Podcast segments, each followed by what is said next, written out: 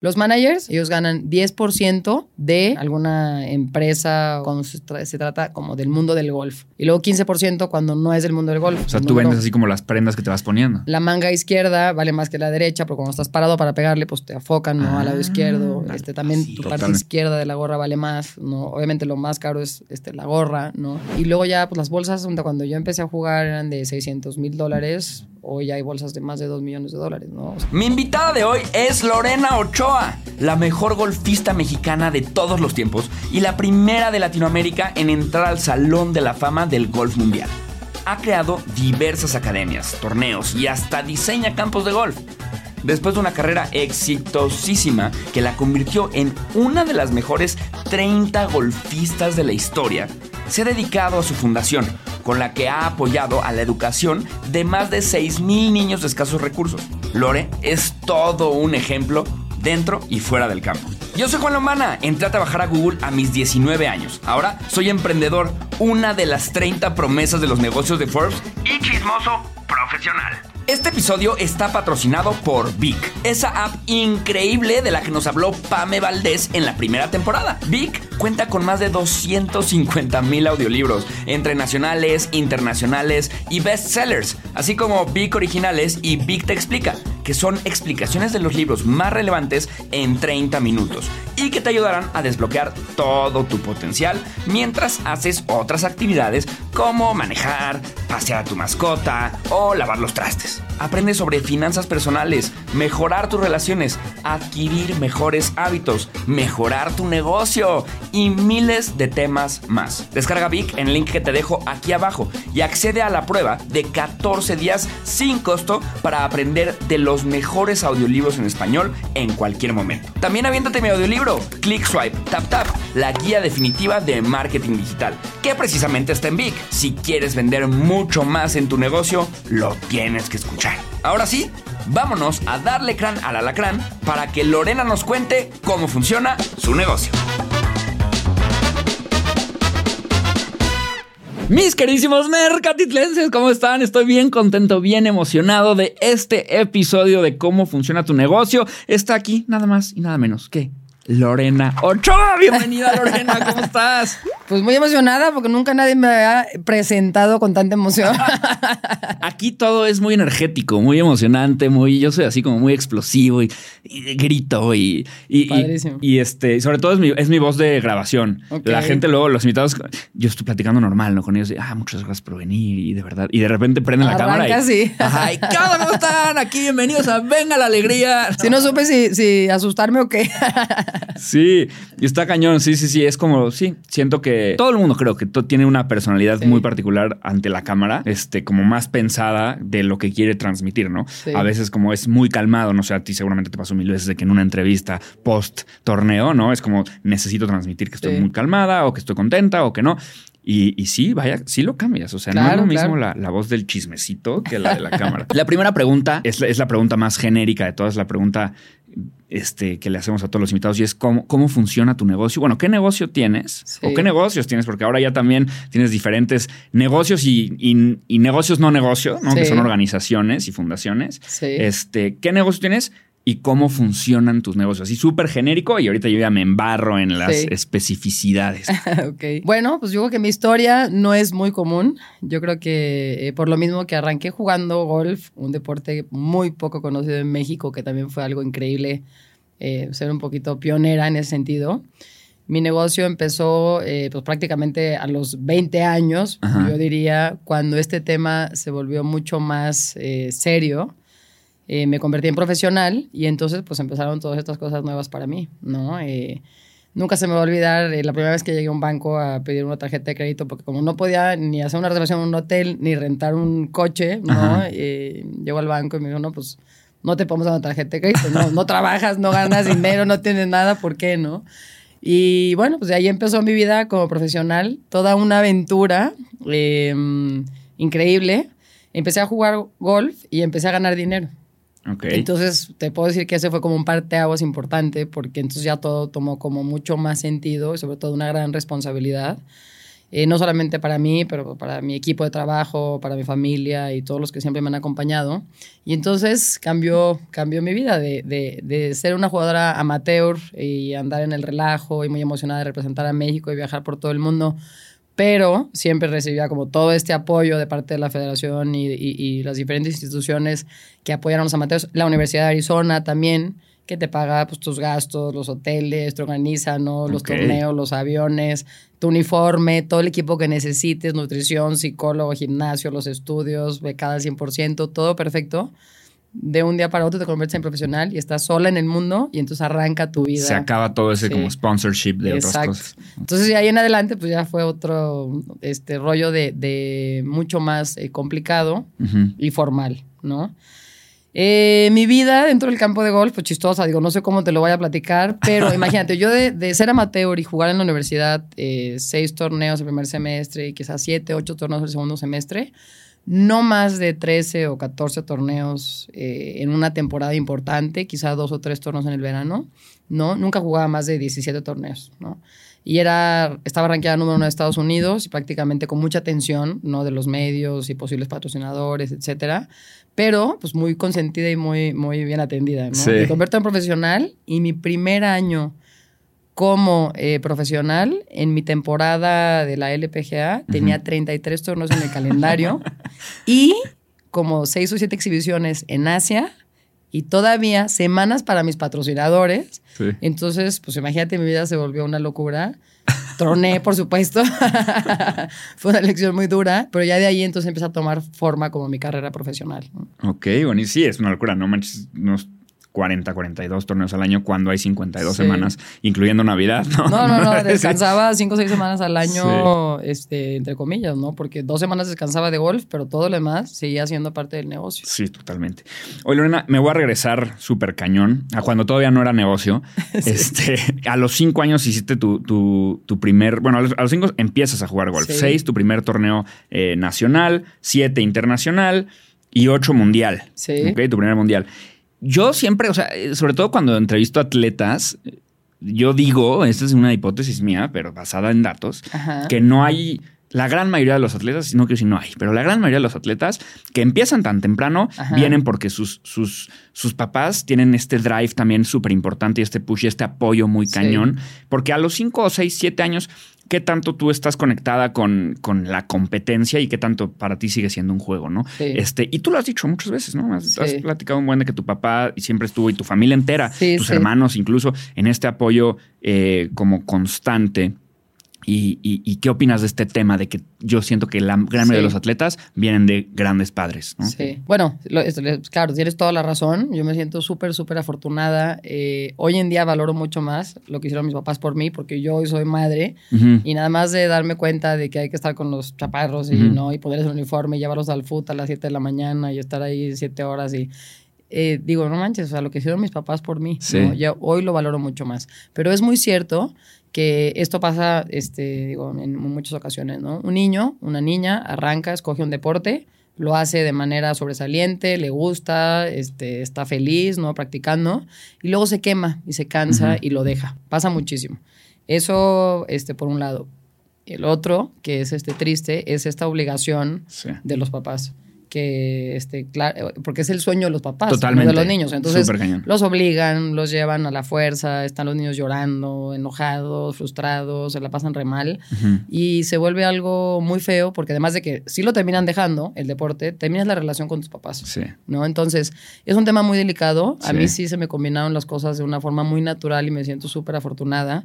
Pero las lecciones son las siguientes. Primero, que los niños jueguen todos los deportes. O sea, que se metan a todo lo que se les ocurra, desde patineta y bici y natación y bol y básquet y béisbol y cada quien... Solamente hay una edad en la que puedes desarrollar todas estas habilidades Sí. y solamente intentando cosas diferentes lo puedes hacer. También es importante que los niños escojan. Este, oye, digo, tú le puedes decir, te metiste a patineta este semestre, pues aunque no te guste, échale ganitas y acabas el semestre. Estoy de acuerdo, ¿no? Pero otra cosa es forzarlo a que sea el mejor del mundo en patineta, Claro. ¿no? Pero, pero es importante que intenten todos los este, Sí. diferentes deportes y después, lo que es muy, muy importante, si a ellos solitos les encanta, si lo dejan a los 13 o a los 14 o a la edad de los amigos o los novios o lo que sea, este, si les apasiona, van a volver. Ellos Sí. solitos van a encontrar como esta pérdida, van a encontrar un equilibrio y van a volver. Si los papás los obligan, jamás Sí, van a regresar. Entonces sí tiene que ser un lugar de mucha diversión, de relajo, de amigos, de hacer travesuras, porque si es un lugar que te encanta estar ahí, Sí. vas a regresar. Vas a No, regresar. totalmente de acuerdo. Sí, ahí eh, es- o sea, me identifico un montón. Justo te lo platicaba ahorita fuera de cámaras, que creo que nunca lo he dicho. Yo de chiquito jugaba muchísimo golf. Tengo una familia súper golfista al lado de mi mamá. Un tío que vive en Puntamita, que está involucrado en el desarrollo del- de ese campo de golf. Ajá. Tengo un tío que tiene un récord Guinness de dos hoyos en uno, en el mismo torneo, en el mismo hoyo. ¿no? Viernes y, y sábado. Tengo un tío que es el director de MBC Golf. O sea, mi familia es muy golfista. Y yo, de- y yo desde chiquito jugaba. Este, mi mamá como que siempre me, me inculcó este tema del golf y me metí Sí. a torneos y demás. Y llegué a hacer 32 nacionales. Eso fue lo mejor que llegué, a lo mejor a los 8 años. Mis papás se, se divorciaron después. Ajá. Mi papá dejó el golf y que era mi partner del golf. Y pues obviamente yo lo dejé, ya nunca volví a jugar. Pero sí me acuerdo, muy cañón, muy cañón, de ver estas guamisas así en, en los tees de salida de los la, papás. la competencia. No, y los niños llorando. O sea, yo me acuerdo muy, muy cañón de los Sí, niños sí. llorando de que, "Ah, es mamá, no qué, triste. te callas. Eh". Y está está súper, Sí, eso es súper, muy triste. súper triste. Exacto, Sí. porque sí es como mucho esta frustración o el reflejo del papá. Pero también creo que demasiada laxitud Sí, no. ya claro. no te pone en esta ventaja de, de mejorar, ¿no? Sí, pero también no vas a decir, oye, ¿sí quieres ganar el nacional? sí, sí. Pues sí. no, el niño te quiere decir, oye, papá, sueño ganar el nacional. Sí. Ayúdame a ganar el nacional. ¿Cómo le hago para ganar el nacional? Llévame a practicar horas extras. ¿Cómo le hago para corregir mi swing? Mira, y ahorita que estábamos hablando de los papás, un, un tema así súper rápido que me gustaría compartir es la instrucción que le das a los niños para la parte técnica, sobre todo de la disciplina que sea. Es importante que venga del maestro o que venga de una sola persona y mientras más sencilla es mejor. Los niños a una edad temprana se confunden, se hacen bolas. Este, no saben si están recibiendo atención no entre semana y luego ya el fin de semana tu papá y no, no, no, a ver, no, daste para atrás, pégale así, muévete así, mejor practica así y el niño dice, pues yo, ¿y ahora qué hago, no? Sí. Y mientras más este se fijen en la técnica y pierdas la manera natural de hacer las cosas, se vuelve todo un, relajo. Entonces, un buen consejo para los papás, nada más esténse atentos, que el maestro es el que da la instrucción. Y si ustedes los quieren ayudar, oye, profe, voy a estar el fin de semana conmigo, ¿cómo le ayudo? ¿Qué están viendo? ¿En qué me puedo fijar? ¿Te puedo ayudar en algo? Este, para que vayan en la misma línea. Sí. Mientras más sencilla sea la instrucción, es mucho mejor, pero está muy comprobado. Tú que eres tan de estadísticas. Ah, sí, yo el rey del- soy el rey de los datos. Oye, Lorena, ¿y cómo eres con tus hijos? Porque, este, pues por un lado tienen a su papá, que es un súper empresario, y por otro lado a su mamá, que es una súper deportista. O sea, Sí. te das cuenta, o sea, como que te das cuenta quién va para qué, los apoyas de los dos lados. No es que tengan que ir para ninguno de los dos, a lo mejor no van para ninguno de los dos lados, Ajá. pero, pero cómo funciona después de tú tener esta carrera tan empujada por tus papás y tan padre, Sí. querer hacer lo mismo con tus hijos o no. Bueno, pues yo no sé cómo voy con mis hijos, pregúntale a ellos. Los voy a traer a la siguiente no, entrevista. No, este, no, pues esto es un reto, eh. Digo, Sí. el mayor reto que he vivido en mi vida, por supuesto. Todos los tres, muy, muy diferentes. No veo que uno vaya a ser golfista, la verdad. O sea, ellos saben que, que es importante el golf, este, los llevo a practicar, intentamos divertirnos y jugar. Eh, sí les da la cosita como por aprender y aprender bien. El grande juega súper bien para jugar con mis, sus primos o no mi papá y cuando van a Guadalajara o en viajes. Pero no los veo de golfistas, ¿eh? Ok. Y sí son muy deportistas, o sea, Pedro muy deportista futbolista. Julia, este, le gusta todo. Ahorita me está jugando mucho pádel, ya sabes que está. Yo amo, es lo que juego y- ahora, el padre. Sí, padrísimo. Me encanta. Y Diego chiquito también, fútbol, mucho bicicleta. Este, son niños sanos, alegres, sí competitivos. Yo soy muy perfeccionista. O sea, yo creo que de las cosas que siempre tengo en mente que quiero pues mejorar en ese sentido es no ser tan exigente como no ser tan Sí. perfeccionista y dejarlos que echen mucho relajo Sí. y que porque soy muy perfeccionista pues por, por la manera que yo crecí sobre todo no por, por llevar como esta carrera tan tan eh, medida en todos los sentidos Totalmente. pero ahí voy, ahí voy, en el relajo y la diversión. Este, luego cuando por ahí he hecho tres gritos, digo, no, no, ya, este, a ver, chapar, no sé qué, trato de, de hacer ese esfuerzo. Y hoy en día, pues las cosas que quiero mejorar y muchas de las cosas que tengo así de, de pendientes, no por hacer, este, siempre va en relación con mis hijos. Yo creo que siempre hay espacio para mejorar. Sí. Este, la idea es pues mucho cariño, ¿no? Mucho apoyo, muchas porras y tan tan. Oye, Lorena, y en esos torneos a los ocho años, nueve años, ¿había premios? ¿Era simplemente por la diversión? Este, ¿Cómo funcionaba? En realidad no era un negocio. ¿Qué tan diferentes eran de un torneo de Adebis, ¿no? Sí, de adeveras. sí, sí. Y obviamente todo ese apoyo, ese sí venía de parte de tus papás, ¿no? El tema económico, ¿no? De hay que volar a no sé dónde, hay que comprar un equipo nuevo, hay que, no sé, ¿no? Sí. ¿Cómo funcionaban Es esos torneos etapa- de niños? Sí, es una etapa muy pesada. Yo creo que digo, no te das cuenta, como dices tú, digo, tenía ocho años, gané un mundial y luego diez y volví a ganar el mundial. Y entonces como que dices, sí me di cuenta que podía viajar gracias al golf. Ujú. Me di cuenta que representar a México era lo más bonito que yo había vivido, que había sentido y lo quería seguir haciendo, ¿no? Entonces fue una gran motivación para mí. Me di cuenta este, pues, de la posibilidad de competir en otros países y, y lo que ganaba en esos viajes de pues, conocer amigas de todos lados, Sí. ¿no? Much- muchos amigos, sobre todo sudamericanos, que seguimos siendo hoy súper amigos y eh, como todas estas cosas increíbles, ¿no? Que me daba la competencia, que me daba el golf. Eh, pero después te empiezas a dar cuenta de, híjole, esto es un sacrificio familiar. Sí.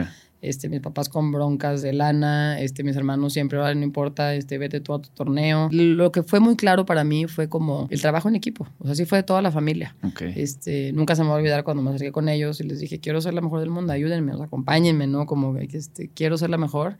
Y ellos todos me dijeron, órale, ¿qué hacemos? ¿No? Entonces, este, yo te acompaño este fin, yo te llevo a correr, este, ¿qué onda, China? ¿Yo en qué te puedo ayudar? Este, entonces se volvió todo como este equipo increíble. Y es por eso que se los debo a todos y lo comparto con todos, porque Sí. sin ellos hubiera sido imposible. Totalmente de acuerdo. Y ya un poco más avanzado, cuando entraste a, a la Universidad de Arizona y conseguiste la, la beca, Ajá. porque sí creo que hay como esta, a veces, separación entre el golf y la democratización. ¿No? O sea, como que yo siento que hay muchísima gente que dice, pues me encanta esto que dijo Lorena, está padrísimo, pero ¿cómo consigo una beca en la Universidad de Arizona? O el golf siendo un deporte pues, relativamente caro o elitista a veces, siento que eso tira algunas oportunidades y algunos talentos que pudieron haber sido muy buenos. Sí. ¿Cómo, ¿Cómo fue conseguir la beca y cuál es el proceso para alguien que nos está escuchando sí. que tú hiciste para, para que ellos se animen a hacer esto? Bueno, yo creo que eh, ojalá que esa barrera no ya no exista, Ujú, porque claro. yo creo que hoy, y no en el golf, ¿eh? o sea, a mí para nada me gusta hablar del golf, en todos los deportes. O sea, en Estados Unidos, eh, estas universidades, que además hay de primera división, Sí. de segunda división, de tercera división, un niño golfista puede tirar este, 6-8, pero también puede tirar 7-4 y 7-6 y 7-8. Y se puede ir a una universidad becado al 100%, quizá de tercera división, que juegue con equipos de su nivel. Recibes una beca gratis, estás teniendo una experiencia increíble. Ya hoy en día hay agencias que se dedican a eso. Digo, ahorita un nombre rápido se me ocurre Sofía Castillo, que es una buena Ok. amiga de Guadalajara, que a eso se dedica. O sea, ella tú le marcas y dices, me quiero para allá. Claro, Sofía Sheridan también hace eso y, y- y- y- y entonces dices, bueno, pues ¿qué quiero hacer? Pues mira, me gustaría irme a estas universidades por el tema académico, por el tema de golf, quizá pues sean estas, ven tu nivel, te ayudan a hacer las entrevistas, a mandar tus videos. Tú sabes cómo es la vida. Si Sí. tú lo quieres hacer, Sí. no hay nada que te detenga. Sí, o sea, no hay nada que te detenga. Y ya hoy en día no se vale tampoco decir que es un deporte elitista porque hay plataformas, digo, ¿no? En Interlomas y en Santa Fe y en muchos lugares y campos públicos que con 500 pesos juegas, Sí, pues como ir al cine. sí, O sea, la verdad no es excusa. Sí. Hemos dado pasos agigantados. sí, Nos surge un campo público, yo creo que es algo que le debemos a nuestro México. sí. Pero ahí vamos, vamos por buen camino. Eso ya que no son excusa y cada quien, el solito, el que quiera lograrlo, pues digo, lo, lo puede hacer porque ya no es algo nuevo, ni es un invento. Sí, mejor A mí totalmente. me tocó ser pionero en muchas cosas, pero ya hoy todo el mundo sabe el caminito y lo que más queremos es apoyar a- al talento. Sí, totalmente de acuerdo, totalmente. Y eso es un común denominador entre todos los atletas, en lo que sea que hagan, ¿no? Como esta determinación, determinación de ir y tocar las puertas, aunque pase lo que pase y aunque cueste lo que Las cueste. historias de éxito así son todas. Todas, totalmente. Pero justo en el tema de la beca, quiero ahí como, como entender el, el, por el cómo lo más exacto posible. Es decir, me mando un mail, me piden el score o me cómo, o sea, ya sabes, o sea, Sí. cómo funciona, o sea, cómo te dicen, chido, sí, sí, vente Sí. para acá y te vamos a pagar. Sí, no, no es tan complicado. Este, digo, tú si te quieres meter a estudiar a la UP, Ajá. pues te van a decir, oye, pues mira, en prepa tienes que hacer esto. Y o sea, digo, no es tan complicado, Ok, ¿no? Entonces, primero, este, tú sueñas. Me gustaría estar en esta universidad, esta o esta, ¿no? Me Ujú. gustaría estar en California o en Arizona por las razones de clima, cerca de México. Este, a lo mejor por ahí tengo parientes, lo que sea, ¿no? Como que escoges tú, o, o en el este de Estados Unidos, sí, bueno, pero los inviernos son mucho más fríos, no vas a poder Ujú. jugar jugar todo el año, ¿no? Este, a lo mejor Florida más al sur, padrísimo, ahí puedes jugar muy bien. Este, entonces, como que escoges, ¿no? Seleccionas y de ahí va a haber seis, siete universidades. Mandas tu carta, me gustaría ser parte del equipo, Ok. este, que necesito. Entonces ya te dicen, pues jugar dos, tres turnos en Estados Unidos para ver tu nivel, compararte con los demás golfistas, este, mándanos un video, tus intenciones, tus calificaciones, una entrevista con tu coach, Ok. este, con tus papás, cómo estás en el tema familiar. O sea, lo hacen de una manera así perfecta, es un alineamiento que todo el mundo lo puede Te hacer. piden exacto, ¿no? Lo Estos que está videos. padre es hablar, por ejemplo, con Sofía Castillo, que ella si te dice, a ver, con tu nivel puedes ir a estas universidades, te recomiendo muchísimo que quizá empieces en alguna de estas tres y de ahí estás jugando bien, das buenos resultados, das el brinquito a Ah. una universidad de mejor nivel. Ah, eso está bueno. Es que puedes ir a cualquier división, o sea, en el fútbol, en Sí, soccer, sí, sí. puedes ir a tercera división y luego segunda, ¿no? Entonces, es una oportunidad que está para todos. Este, dan muchas becas, sobre todo las mujeres, por el tema este, ¿no? del Title IX, que hay que dar la misma cantidad de becas a hombres y a mujeres. Y los hombres, como tienen muchos jugadores de fútbol americano, de básquetbol y de todo, hay más becas para mujeres. Es una buena oportunidad para las Sí, mujeres. está padre. Y este, no lo echen a saco roto. O sea, yo creo que es una súper, súper oportunidad. A mí me cambió la vida, yo se lo deseo a todos los chavos en cualquier disciplina. Sí, totalmente. Y estudias psicología deportiva, ¿no? Ajá. A- a- Esos años que estuviste, que estuviste ahí antes de lanzarte de profesional. Sí. ¿Qué tanto eh, estabas aplicándote a ti misma las materias que estabas viendo, no? O sea, porque- o sea, ¿qué Sí. tanto estabas pensando en algún día voy a pasarle esto a un deportista? O de una vez, ¿no? Yo me lo he hecho. A ver, sí, es que hay que hacer esto. Perfecto, lo hago mañana. Sí, ¿Sentías Pues que era como para ti misma? Exacto, o sea, digo, siempre me ha gustado mucho la psicología y ese, ese tema también como de coaching y, y un poquito pues, trabajar en la parte mental. Me Sí. encanta, me encanta, me enamora. Es un tema que quiero aprender y sigo aprendiendo y leo todos los días. Eh, me metí, este, claro, pensando en que lo podía hacer y lo podía hacer muy bien. A la hora que me di cuenta de mi nivel de inglés, en el sentido de, pues, digo, lo que se necesita es para estar en, un- en una universidad gringa, ¿no? Ajá. Yo con las horas que le dedicaba al golf, Sí. con lo vaga que era, ¿no? Entonces digo, híjole, esto sí es que está complicado, ¿no? Entonces le dije, me acuerdo muy bien, este, a la persona que me ayudaba a escoger las materias y eso, le dije, no, dame este semestre las más fáciles, pero de la historia de la universidad, ¿no? En lo que me siento cómoda Sí. con el inglés, porque claro que hablo inglés y claro que te la pasas bien, pero ya a un nivel, no de hacer essays, ¿no? Y toda la gramática y todo lo que se necesita. Entendía yo la clase perfecto, pero pues a la hora ya de, de hacer estas presentaciones y trabajos y eso, pues no es lo mismo. Entonces arranqué de poco a poquito, pero me metí a un par de clases que me enseñaron muchísimo del cuerpo. Ok. Este, y, y todo, desde este, mi, mi respiración, este, cómo podía fortalecer desde los músculos, o sea, de que cómo era la mejor manera de entrenar, en qué zona, este, desde el ácido láctico, qué me funcionaba a mí, si era de, de- no, ya sabes, de, de, de así explosiva, rápida o más de endurance, ¿no? Como de carrera larga, este, cómo lo podía aplicar a mi golf, o sea, cómo lo podía... Y luego la parte, toda la parte mental, trabajaba con un psicólogo deportivo dentro de la universidad, entonces cómo me ayudó a hacer mi rutina, eh, a corregir algunas cosas en mi rutina desde el tiempo, que fuera un poquito más rápido. Este, cosas importantes como el ancla de sentirme segura Ujú. cuando yo hacía mi rutina. Videos, mucha visualización, mucho PNL de cómo este, verme en el campo, de verme segura, de verme exitosa, de sentirme bien, de enaltecerme. Y lo repetía y lo repetía. Este, mucha visualización. Digo, pues no sé. Sí, claro. O sea, sí lo aplicabas Todo- totalmente. Totalmente, Sí, no, sí, sí. totalmente. Todo lo decía. Y aparte aprovechar, llegar a un gimnasio, puros ejercicios perfectos para el golf. Todo lo que necesitas, fortalecer el cuello, las muñecas, la espalda baja, Sí. la parte de adentro de la pierna, como ejercicios muy, muy específicos. Entonces te hacían una evaluación y te decían, ahorita hay que mejorar esto y esto. Sí. Y hacías swings, hazte cuenta en una máquina donde te decía la velocidad, ¿sabes qué? Estás bajando un poquito de velocidad, pero tu postura está perfecta, la posición está perfecta. Vamos a hacer ejercicios de velocidad. Entonces, ¿cómo puedes crear más velocidad a la hora que le pegas ¿no? a la pelota? Entonces, todo súper específico, súper profesional y eso elevó muchísimo a mi nivel. Totalmente. Sí, como que estaba recibiendo toda la teoría y toda la práctica al mismo Todo. tiempo. ¿no? Leí que entrenabas 10 horas al día. ¿Cómo estaban divididas estas 10 horas? O sea, ya de profesional. Sí, en la universidad no, ya de profesional. Ajá, ya después. Sí. ¿Cómo las, cómo, cómo, cómo divides 10 horas? O sea, ¿lo hacías por hoyo, por distancia, eh, gimnasio y luego otra vez golf y luego gimnasio? ¿Cómo era? No, no. En la mañana, un par de horas a juego corto. Este juego corto es todo lo que sea 60, 70 yardas hacia la bandera. Este, en un área como específica, en unos hoyitos en mi club, para hacer este, sobre todo pura distancia. O sea, pura distancia de 60 yardas y que mi pelota volara 60 yardas. Y me movía cuatro pasos para acá y 64 yardas. Y luego me regresaba y 60 yardas pero bajitas. Y luego me iba a las 80 yardas lo intentaba con un bastón y luego con otro bastón, diferentes trayectorias, o sea, como muy en específico el juego Como- corto en distancias. Muy profundo y muy puntual, ¿no? Saber exactamente, Rafa se paraba y me decía, lo hiciste dos yardas largo, ¿no? Vuelvo a hacer, una yarda corta, vuelvo a hacer, y hasta que llegamos como a un radio así, de sentirme muy segura que siempre la dejara, ¿no? Alrededor de la bandera, dos, tres yardas, Ok. pues para que sean ya seguro un, un pot para, para salvar tu par o para meter un verde. Y luego te vas a la parte de la práctica, que es como el juego largo, en donde nos este, enfocábamos un par de horas solamente en la técnica.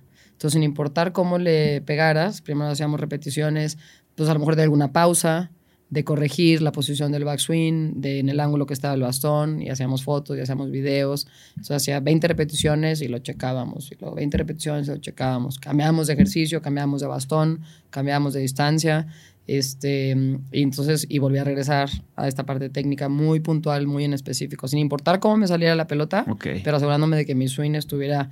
Porque acuérdate que todo es la memoria muscular. Entonces Sí. tienes que hacer repeticiones y miles y cientos de repeticiones para acostumbrar el cuerpo. Entonces, no, todo súper planeado, súper, súper planeado. Nos Ok. dábamos un ratito de, de, de pod Ok. para relajar como los músculos pesados y el swing.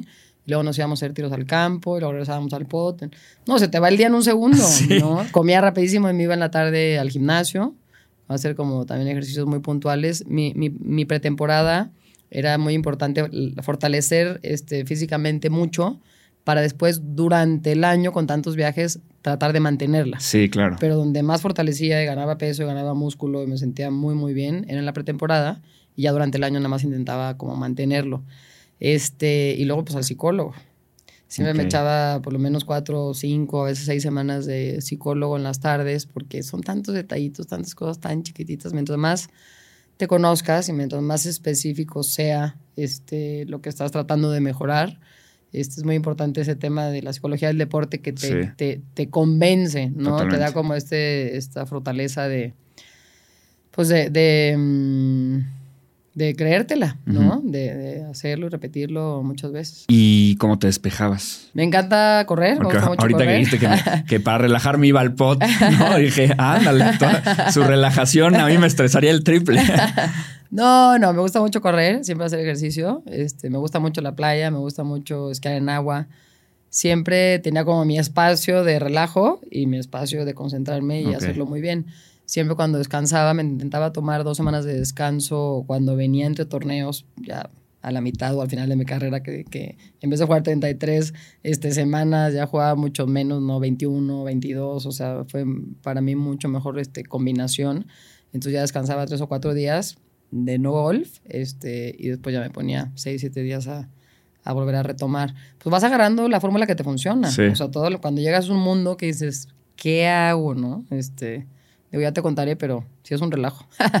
Oye, Lorena, y justo ahorita has hablado de diferentes otras personas que te están ayudando, ¿no? Porque Ajá. parece ser un deporte individual, pero en lo absoluto, ¿no? O sea, al final tienes un equipo. ¿Qué tanta gente hay en ese equipo y qué hace cada quien? O sea, ¿cuántas personas están involucradas a nivel profesional, o sea, además del apoyo familiar y de amigos y demás? No, a nivel profesional Sí. en este éxito tuyo. Sí. ¿Qué, qué tan grande era tu equipo? ¿Qué hacía cada quien? Bueno, el, el- el cercano, este, que es este, sumamente importante, Rafael Alarcón, no este, mi maestro. Sí. Por supuesto que desde el principio de mi carrera fue mi maestro. Sí. Eh, después tu Cadi, ¿no? Que pasé por tres, cuatro Cadis a lo largo de mi carrera muy Sí, importantes. ahorita quiero hablar del tema de los Cádiz, que está, sí. está es un interesantísimo. tema interesante. Sí. Eh, Alejandro, mi hermana, mi hermano que fue, este, bueno, hasta el día de hoy sigue siendo mi manager, Sí. ¿no? Este, Es tu hermanager, hermano, ¿no? Mi hermanager, así, así lo dije, va, entonces sonó bien. Sí. Es mi hermanager. También muy padre, él empezó a trabajar junto con Rocky Hambrick, este, que tiene una agencia muy importante en Estados Unidos de atletas, pero él se encargó como de la parte de México, sobre todo por entender también a los negocios por acá, y entonces se complementaron muy bien y la parte internacional la terminó haciendo Alejandro, mi hermano, Rocky se concentró en Estados Unidos y después ya me quedé este, solamente con, con Alejandro, pero fue padrísimo pues tenerlo cerca. Sí. O sea, saber que al principio tenía a mi hermano ahí conmigo, desde chico hizo muchos sacrificios por mí, y después me empezó a cadear, este, entonces dijimos, bueno, vas a empezar conmigo un ratito, y en lo que encuentro el CADI así perfecto para mí, Sí. este, pues ya hacemos la transición.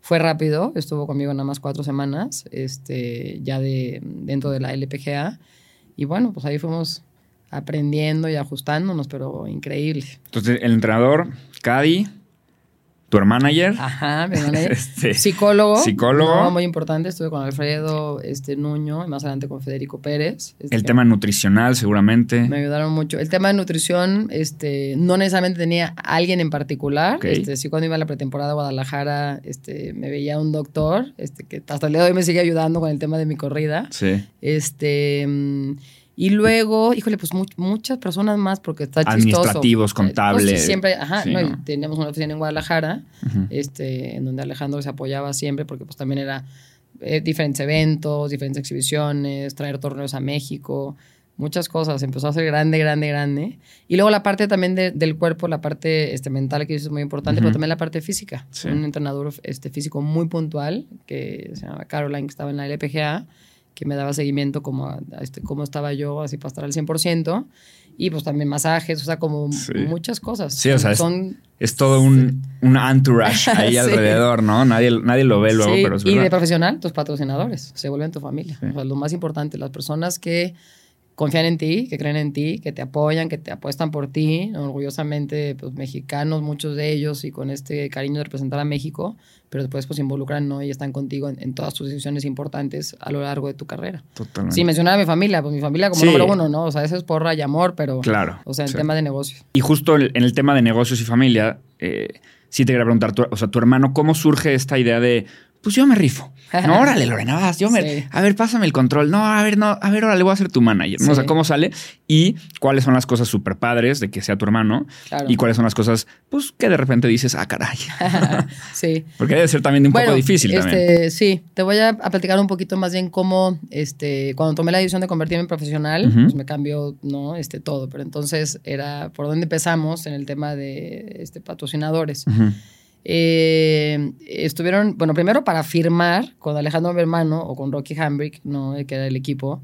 Este, fue una decisión importante, de las más importantes de mi carrera, y, y me gusta contarlo porque creo que es un buen ejemplo para los demás en cómo te tienes que eh, basar en, en, pues, en lo correcto, en, en lo que te hace a ti sentirte bien, en lo que te hace a ti estar feliz, en donde te sientes mejor al- sin titubear, ¿no? Al 100% y qué es lo que tú necesitas. Entonces yo creo que ya tenía la fortuna de conocerme bien. Eh, vinieron a México, por ejemplo, IMG, ¿no? Ujú. este, esta firma que maneja todos los picudos. Sí. Entonces me decían, bueno, entonces tu maestro va a ser un cuate que lo está haciendo muy bien, que está en Florida. Este, te vamos a comprar un departamento, este, te va a patrocinar Nike, de pies a cabeza. Te O sea, tuviste esta, esta conversación real con IMG. No, no, claro, y con muchos Ok. otros. Y entonces decía, bueno, pues yo lo que quiero es quedarme en Guadalajara, Sí. estar este, cerca de mi familia. Guadalajara está muy cerca de Estados Unidos, puedo volar a Dallas o a Houston y ya de ahí arranco donde me toque en Estados Unidos. Quiero que Rafa sea mi maestro porque es la persona que más me conoce y además ve por mí como Lorena, como mujer. Sí. O sea, se preocupa por mi felicidad, ¿no? Y, y no solamente en el tema de ser una maquinita. Una máquina de golf. de sí. hacer o dinero, ¿no? Sí, sí, Entonces, sí, sí. y pues fue, fue chistoso porque llegan como a, a tratar de venderte esta idea de, de wow, ¿no? Y llegan en un avión privado y te Sí. llevan y conoces estos lugares y dices, qué fácil es caer. No, No, y más a esa O edad. sea, pero, pero yo creo que si, si tomas las decisiones por las razones pues no correctas, este, se vuelve todo un relajo. Y desgraciadamente lo vi en amigas mías que eran niñas increíbles, que jugaban bien, con muchísimo talento, que éramos cercanas, este, por pensar en el dinero, ¿no? Y a lo mejor tomar esta decisión que a corto plazo pues, te la vendían muy bien y sonaba increíble sí. terminaron su carrera. O sea, nunca pudieron jugar bien, a los dos años se retiraron, no se pelearon con la familia, problemas de dinero. Entonces, ¿cómo es, cómo es tan importante saber qué es lo que quieres hacer? ¿no? Saber este, qué es lo que quieres lograr, pero sobre todo, pues no tener como esta prisa y hacerlo, vivir estas diferentes etapas y tomar las decisiones más bien por tu felicidad, por tu bien, Sí. ¿no? Y, y aunque a corto plazo no era lo lógico, muchas... No era lo de rockstar. No, lo, lo Sí. criticaron mucho, empezando por mis tíos ¿eh? y amigos en el club lo criticaron mucho, pero, pero fue como muy claro para mí decir, yo me quiero quedar aquí, quiero estar aquí y va a ser lo mejor para mí. Y con dos torneos que jugué bien, ya tenía a todos los eh, diferentes marcas, ¿no? Queriéndome patrocinar. Entonces, cómo es más importante este bienestar y hacer las cosas a tu modo y los resultados solitos se empiezan a dar y entonces ya todo a largo plazo pues, Sí. vale la pena, ¿no? No, es, es to- totalmente de acuerdo. Creo que pasa un buen en el deporte de que, pues no sé, yo me imagino como el.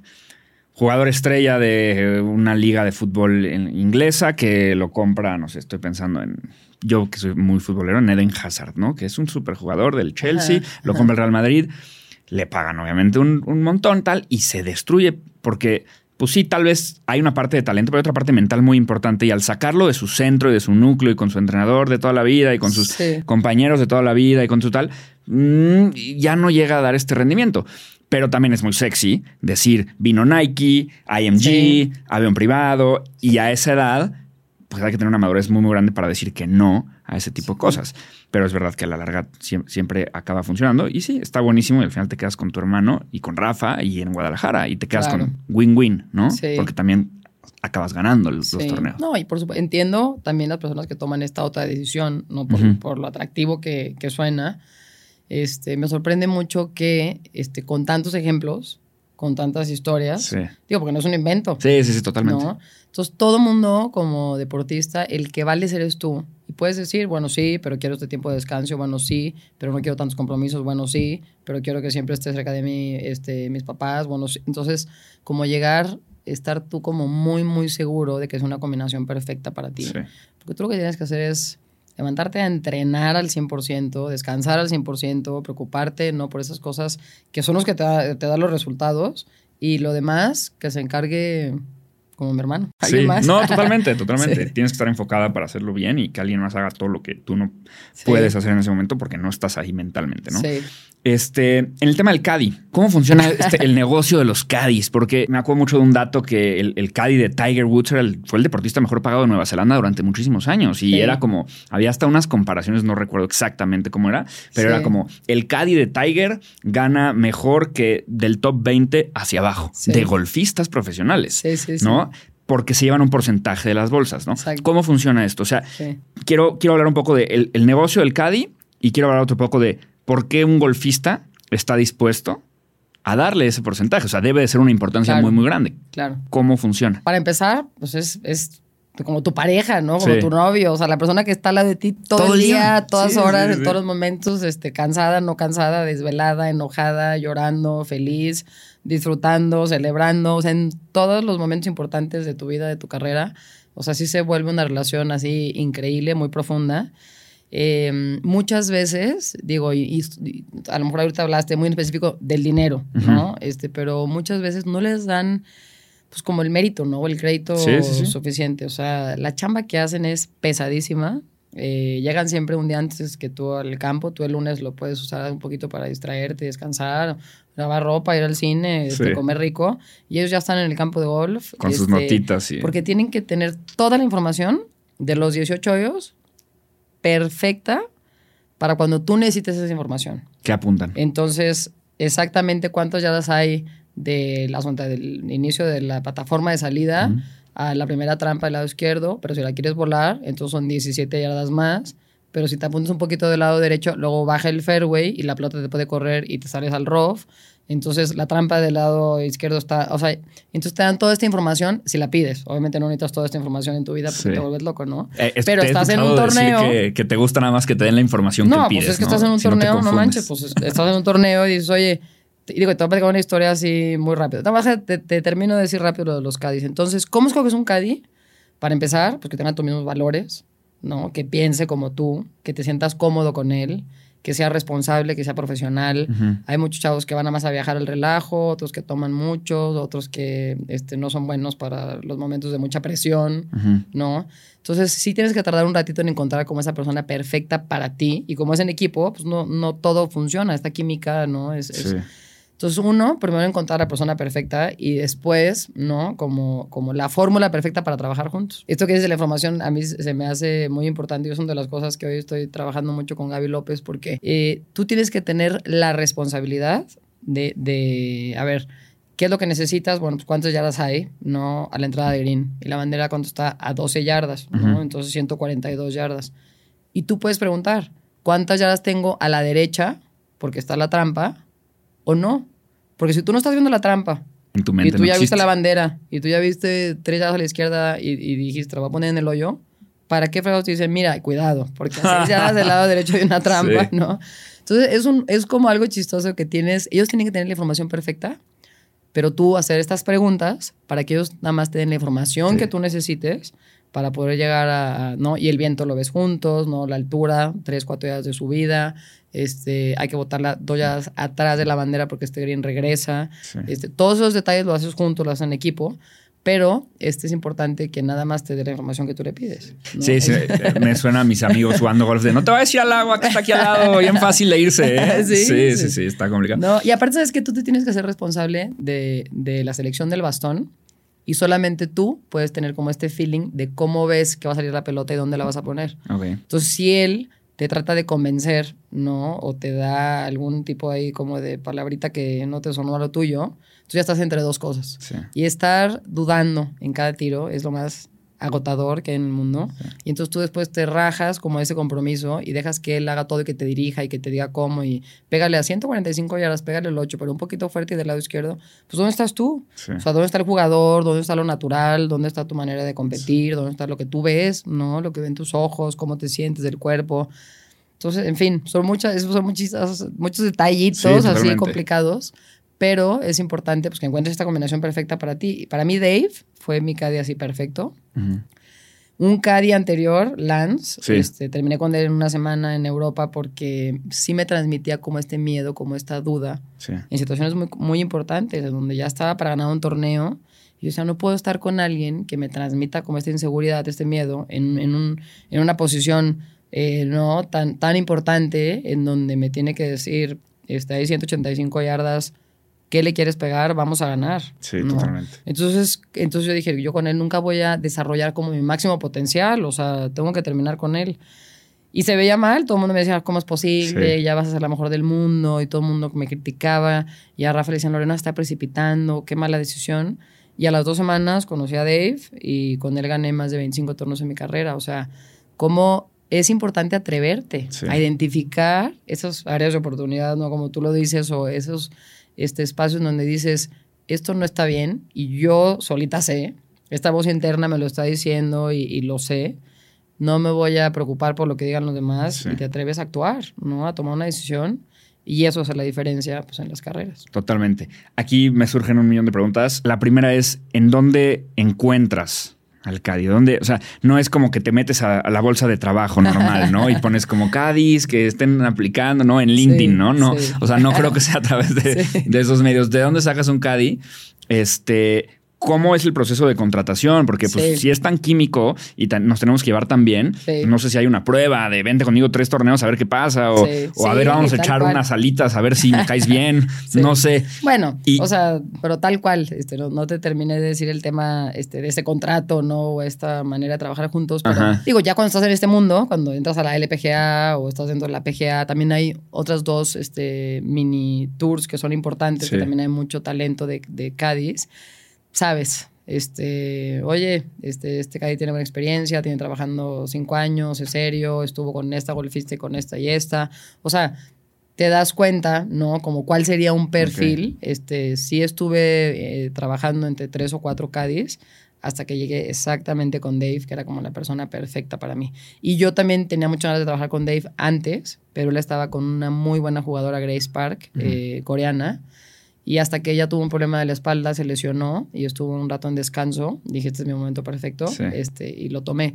Pero después lo contratas y hay Cádiz que te dicen, bueno, yo, si, si es un Cádiz muy bueno, pues te dice, yo no me voy a arriesgar a que juegues mal o que tengas un mal año, yo, neces- yo necesito que me pagues, pues, no sé, este, su, su, su o mensualidad Ajá. o su cuota anual, ¿no? O sea, no es Por share. adelantado, Ah. independientemente de cómo juegues. Porque puedes ser una jugadora novata y un super caddy, y a lo mejor no vas a ganar ningún torneo, pero pues él sí es, él sí es, Es un caddy caddy. bueno que ya tiene su fee muy alto. Este, la regla normal es, pues les pagas hasta cuenta entre mil y mil doscientos dólares la semana, Ajá. ¿no? Este, después los ayudas, en mi caso yo les ayudaba, ¿no? Con el avión y la traslación de hoteles y eso, este, lo consentía porque eh, además de que me estaba yendo muy bien en mi carrera, Sí. es este, pues una parte Tu mano fundamental. derecha, sí, pero sí. cuando llegué y me convertí en profesional, pues no tenía dinero para nada, ni para mi boleto de avión, ¿no? Entonces eso va evolucionando, ¿no?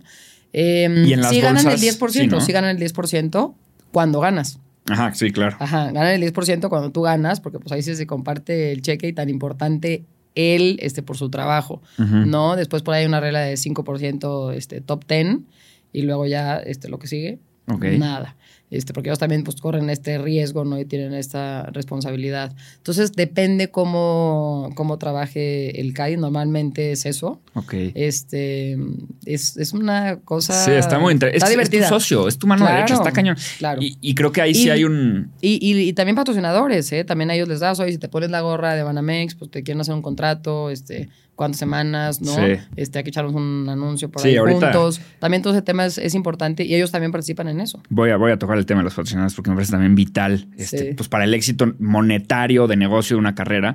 No tienes que estar preocupada por una cosa y no por la otra, ¿no? Claro. Este, creo que sí existe como este eh, misconception o pues sí, falsa creencia de que el Cadi carga la bolsa, ¿no? O sea, como que ese es el trabajo del Cadi, ¿no? Este, y es muchísimo más, ¿no? Entonces llegan antes, analizan, seguridad es un tema anímico también, eh, técnico totalmente. Totalmente. O sea, toda la comunicación con Rafa, este, cómo le está pegando Lorena, si falló dos a la derecha, si el swing lo trae muy largo, si está teniendo problemas, ¿no? En el momento de llegar a la pelota, su cara, este bastón, cómo está, todos esos porcentajes, toda la comunicación con Rafa la hace el, el porque son cosas que tú no te necesitas este, hacer bolas, ¿no? O sea, ya tienes demasiado en tu papel, entonces ese trabajo es del CADI. Entonces, a ver qué vamos a hacer. Ahorita que tengan tiempo de practicar martes y miércoles, vamos a ver, ¿no? Este, hay que hacer este par de ajustes en el swing. Me tomaba videos, se lo mandaba a Rafa. Entonces, toda esa comunicación es, es responsabilidad del CADI. ¿Y cómo, cuando cambias de CADI, cómo es el proceso de desprenderte del Cadi anterior. O sea, cómo, lo, cómo lo, pues, lo, despides al final, ¿no? Pero es como despedir pues todavía un nivel más arriba de despedir a alguien en una empresa, ¿no? Porque este cuate es tu. No, no, pues como cortar con el novio. yo, es como divorciarte. este, sí, sí o sea, ¿cómo fue este tema con, con Lance? O sea, ¿cómo, cómo lo hiciste? Sí. No, pues tal cual. O sea, con el mismo cariño de Lance, este, no, no estamos funcionando. O sea, ya van dos, tres veces. Creo yo muchísimo en las segundas oportunidades y terceras y cuartas. Las cosas se tienen que hablar, se tienen que intentar resolver, se tienen que. No, es muy importante este diálogo, pero él no fue capaz de hacerlo. Entonces sí fue una, pues una plática muy dura. O sea, me decía, pero, pero Nos vemos en el estamos logrando, estamos logrando todas nuestras metas. Solo que me propusiste, este, viajo a México, trabajo con Rafa, mejoramos ya el swing, mejoramos tus estadísticas. Este, eres la dos del mundo, estamos a nada de ser los mejores del mundo. Este, todas las horas de trabajo. Pero sí había esto, que te digo, esta voz interna y estos momentos como tan, tan específicos que me transmitía esta inseguridad y este miedo en situaciones tan importantes que dije yo con él no, no lo voy a lograr. O sea, sí iba a ganar un torneo y siete torneos, ocho torneos y ser la mejor del mundo diez semanas, pero jamás hubiera llegado al máximo de mi potencial si me hubiera quedado con alguien que no me sume, que no esté conmigo al 100%. Totalmente. Ahora, hablando de, quiero hablar un poco así como si fuera un, como si fuera un Excelito, este, esta pregunta. Este, qué gastos tiene un golfista profesional y qué ingresos tiene un golfista profesional, ¿no? Este, para entender un poco, pues, cómo está hecho este pie. A lo mejor hay gente que piensa que se gana un 60% de patrocinios, 20% de torneos, 20% de, no lo sé, ¿no? De otras cosas. Y los gastos, ¿no? A lo mejor tu gasto mayor, pues, es el equipo y, y tienes otros gastos que es a lo mejor en el equipo bueno, el equipo personal y el equipo físico. Sí. Este, ¿Cómo funciona? Sí, es algo muy personal. Este, el tema de tú cómo quieres, o sea, cuánto dinero le voy a pagar a Rafael, a Alejandro, mi hermano, ¿no? Este, cómo me manejo con Dave. Este, sí existen fórmulas, pero bueno, lo que es importante es entender que todos los gastos este, son tuyos. ¿no? Este, o sea, tú tienes total control, tú decides todo. Todo. O sea, tienes que pagar todos los hoteles cada semana, entonces pagas el boleto de avión, ¿no? El hotel de esa semana, pues tu comida de esa semana, o sea, como que todos creen que llegas y me mandaron en business, ¿no? Pues yo lo compré en business, ¿no? O sea, si te quieres ir de turista, pues ¿a dónde vas? ¿no? ¿Qué, ¿Cuánto quieres gastar? ¿Cuál es tu presupuesto? Sí, sí, este, Te quedas en un hotel, pues te puedes quedar en un hotel, ¿no? De 120 dólares ¿Tú decides el hotel? Y compartes con una amiga para que sea entre dos, ¿no? O te puedes quedar en un hotel de mil dólares la noche, ah, pues, o sea, tú, tú sabes que... Y pues todo esto va como este, creciendo conforme tu carrera va mejorando, ¿no? Este, te preocupas también, por supuesto, por tu caddy, no por el hotel y por su boleto de avión. Eh, pero son todos, son todos tus gastos. o sea, llegas a Corea y di- digo yo ahora, entonces la LPGA este, tiene pues dos, tres hoteles que son como los este, que ellos te recomiendan, no con su tarifa especial. Este, también tenemos por ahí un descuento en la renta del coche. Este, en su momento me patrocinaba Audi y era increíble porque a mí se me daban en todos los aeropuertos, me esperaban con un Audi. Eso Maravilloso. estuvo increíble. Este, y bueno, y más adelante, conforme este, tienes buenos resultados también en el torneo, bueno, y a los primeros 10 lugares le están dando un coche cortesía, entonces yo llegaba y estaban un coche cortesía. Obviamente todo esto va mejorando conforme Sí. tienes buenos resultados, ¿no? Pero pues todo corre por ti, o sea, si es un, no, grueso. Entonces pues puedes gastar, cuenta, yo me eché un año ahorrando muchísimo y me salió en 80 mil dólares este, esa temporada. Y el siguiente año, pues quizás 120, porque Rafa viajó mucho conmigo, porque Dave vivía en Inglaterra, Sí. porque ya nos quedamos a lo mejor en unos, en unos hoteles un poquito mejores, porque ya tenía dinero, pues digo, todo, Sí, todo es así. Pero está cañón como hay una maquinaria de negocio en la que nadie ve, ¿no? O sea, Sí, como que no. nadie piensa que atrás de esto es un, oye, ¿en qué hotel nos quedamos? No, es que está caro, pero es que si no, no descanso bien, pero está en Y business vas- o no en business, sí. Fíjate, te, te voy a contar una, una anécdota justo del tema del avión. Y quiero que me platiques cómo viajabas, porque eh, un amigo se va a nos fuimos a Acapulco Ajá. y un amigo vuela y, y nos manda un mensaje de texto en el, en- en el WhatsApp. Dicen, güeyes, no, no me van a creer esto. Y todos, ¿qué? ¿Qué pasó, güey? Pues viene en el vuelo Rafa Nadal, camino al abierto de Acapulco, comercial, sí. Con sus raquetas. turismo Con sus raquetas raquetas. las metió, o sea, llegó con su, sí se subió al final, pero llegó con sus raquetas en la mano, Sí. o sea, en su maleta, y no cabían. Y todavía le dice a, a la, a, la, a, la, a la gente de la aerolínea de que, oye, no caben las raquetas. Y obviamente otro señor de que, no, hombre, Rafa, ¿cómo crees? Yo quito mi maleta, me la llevo en las Sí, piernas si es necesario.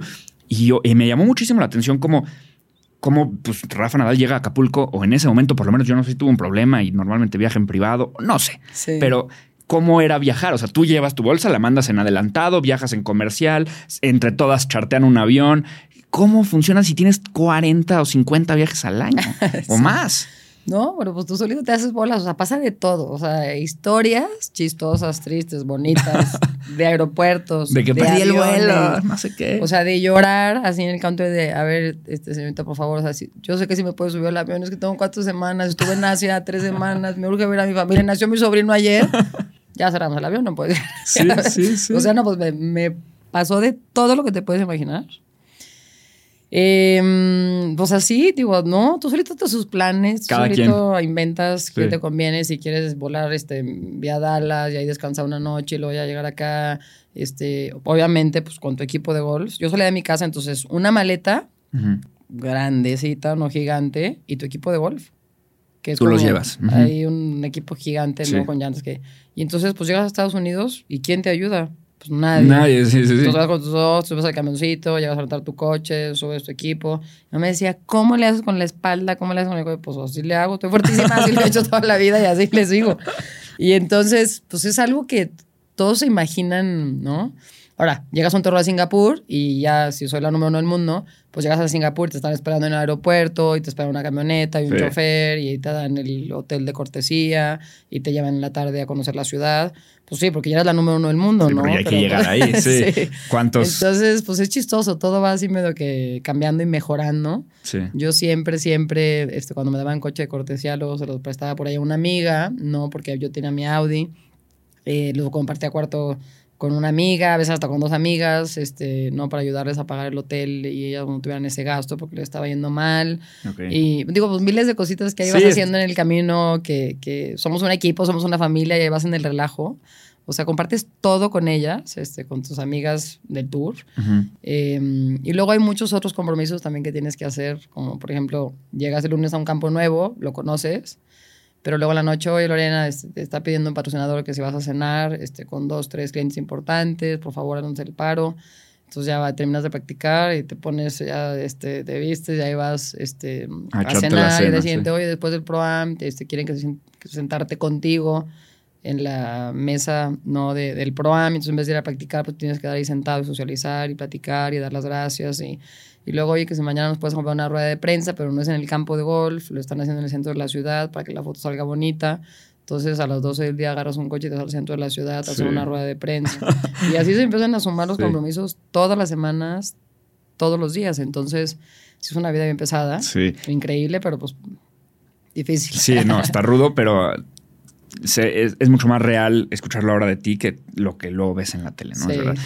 Y en temas, de- no me quiero saltar la de, la de, los, la de los ingresos, evidentemente. Por lo menos Ah, Te entender Sí, sí. de qué vive el golfista, ¿no? Sí. O la, la golfista. O sea, sí, es más de los patrocinadores, es más de las bolsas, es más de otras cosas. ¿Cómo funciona? Los managers, a ver, primero los managers, este, que en este caso Alejandro mi hermano me ayudó al principio de mi carrera en toda la parte internacional y Rocky Hambrick se encargó de Estados Unidos.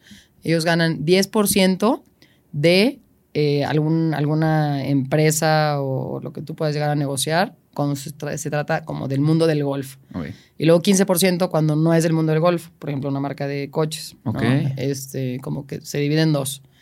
Eh, eso es un tema importante, ¿no? O sea, de una Eh, marca que te quiere patrocinar de algo. Exacto. A Rafa Alarcón, como no había ni reglas ni nada, pues había un invento. Se oye, ¿cuánto le paga a un buen coach? Pero bueno, bueno, porque Rafa es bueno. Entonces me acuerdo, digo, te voy a dar, decir, este, 100 mil dólares, este, pero en 2003. Sí, entonces sí, yo sí. decía, órale. Entonces, ¿qué hacemos? Entonces ya no, pues depende del porcentaje. A ver, si tienes un buen año, este, le puedes pagar, ¿no? Este, 2%, 3%, pues de lo que tú ingresaste todo ese año, se lo das un bono al final del año. Pero todo era, pues, como un invento, una fórmula que decía, Sí, "Oye, ahí te la vas llevando. Sí, Sí, y luego sí, sí. dice, oye, Rafa, pues a ver, te consigo a lo mejor con Lacoste, o te consigo con Banamex, o te consigo con Audi, Sí. hacer algún contrato con Rolex, y entonces las cosas ya las empiezas como, como a compartir, lo empiezas a ayudar, empiezan a, empiezas a crecer juntos, ¿no?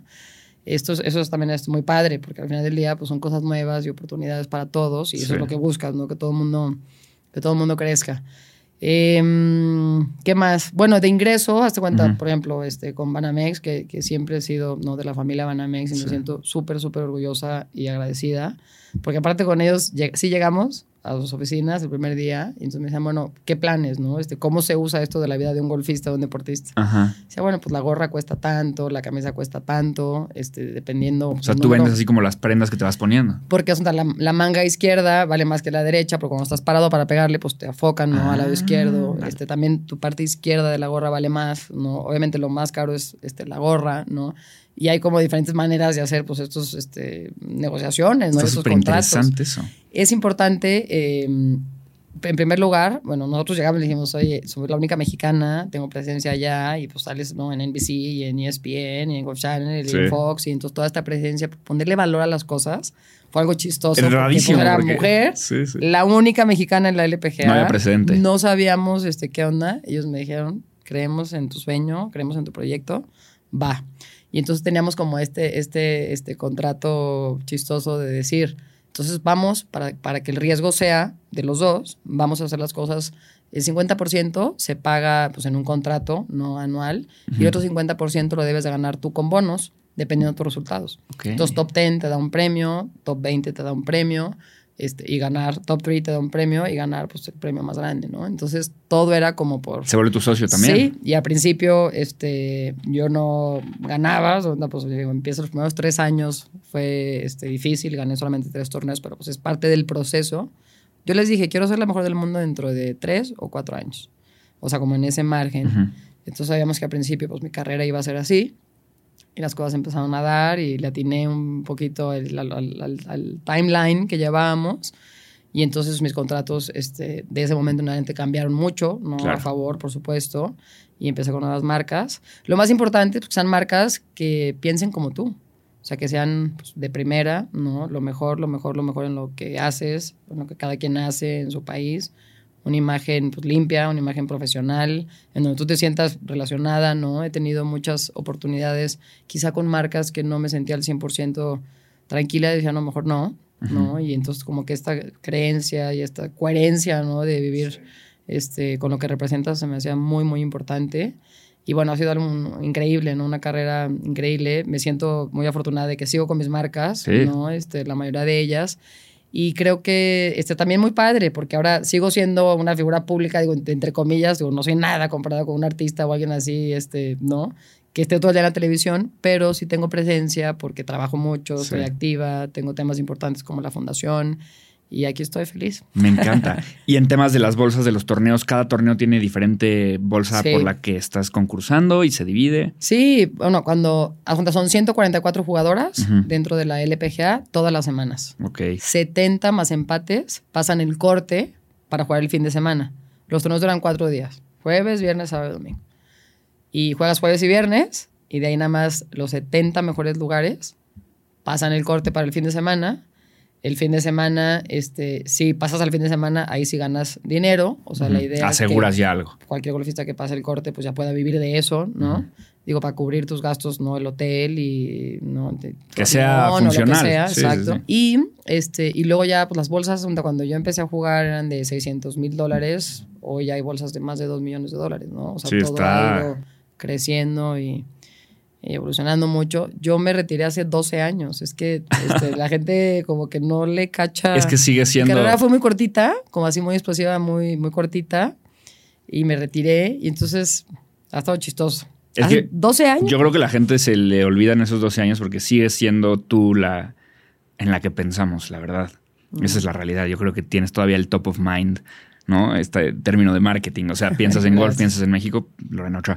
Este, aunque claro que, cada vez vamos mejor en, golf. ¿Qué opinas? Este, justo, o sea, si tú, bueno, más que pierde tu, tu opinión ahorita, quiero tu opinión si nos regresamos esos 12 años y luego nos regresamos 8 años de carrera y tú hubieras tenido que tomar la decisión de Live Golf, o sea, de cambiarte de, de PGA a Live, este, pues como ahorita lo están haciendo pues Abraham Ansel y Carlos Ortiz, que de hecho escuché una entrevista de ellos este, para irme preparando todo para este, para este podcast. Y los dos te mencionan siempre. O sea, está cañón como sin duda eres como esta inspiración para, para, los que están ahorita jugando.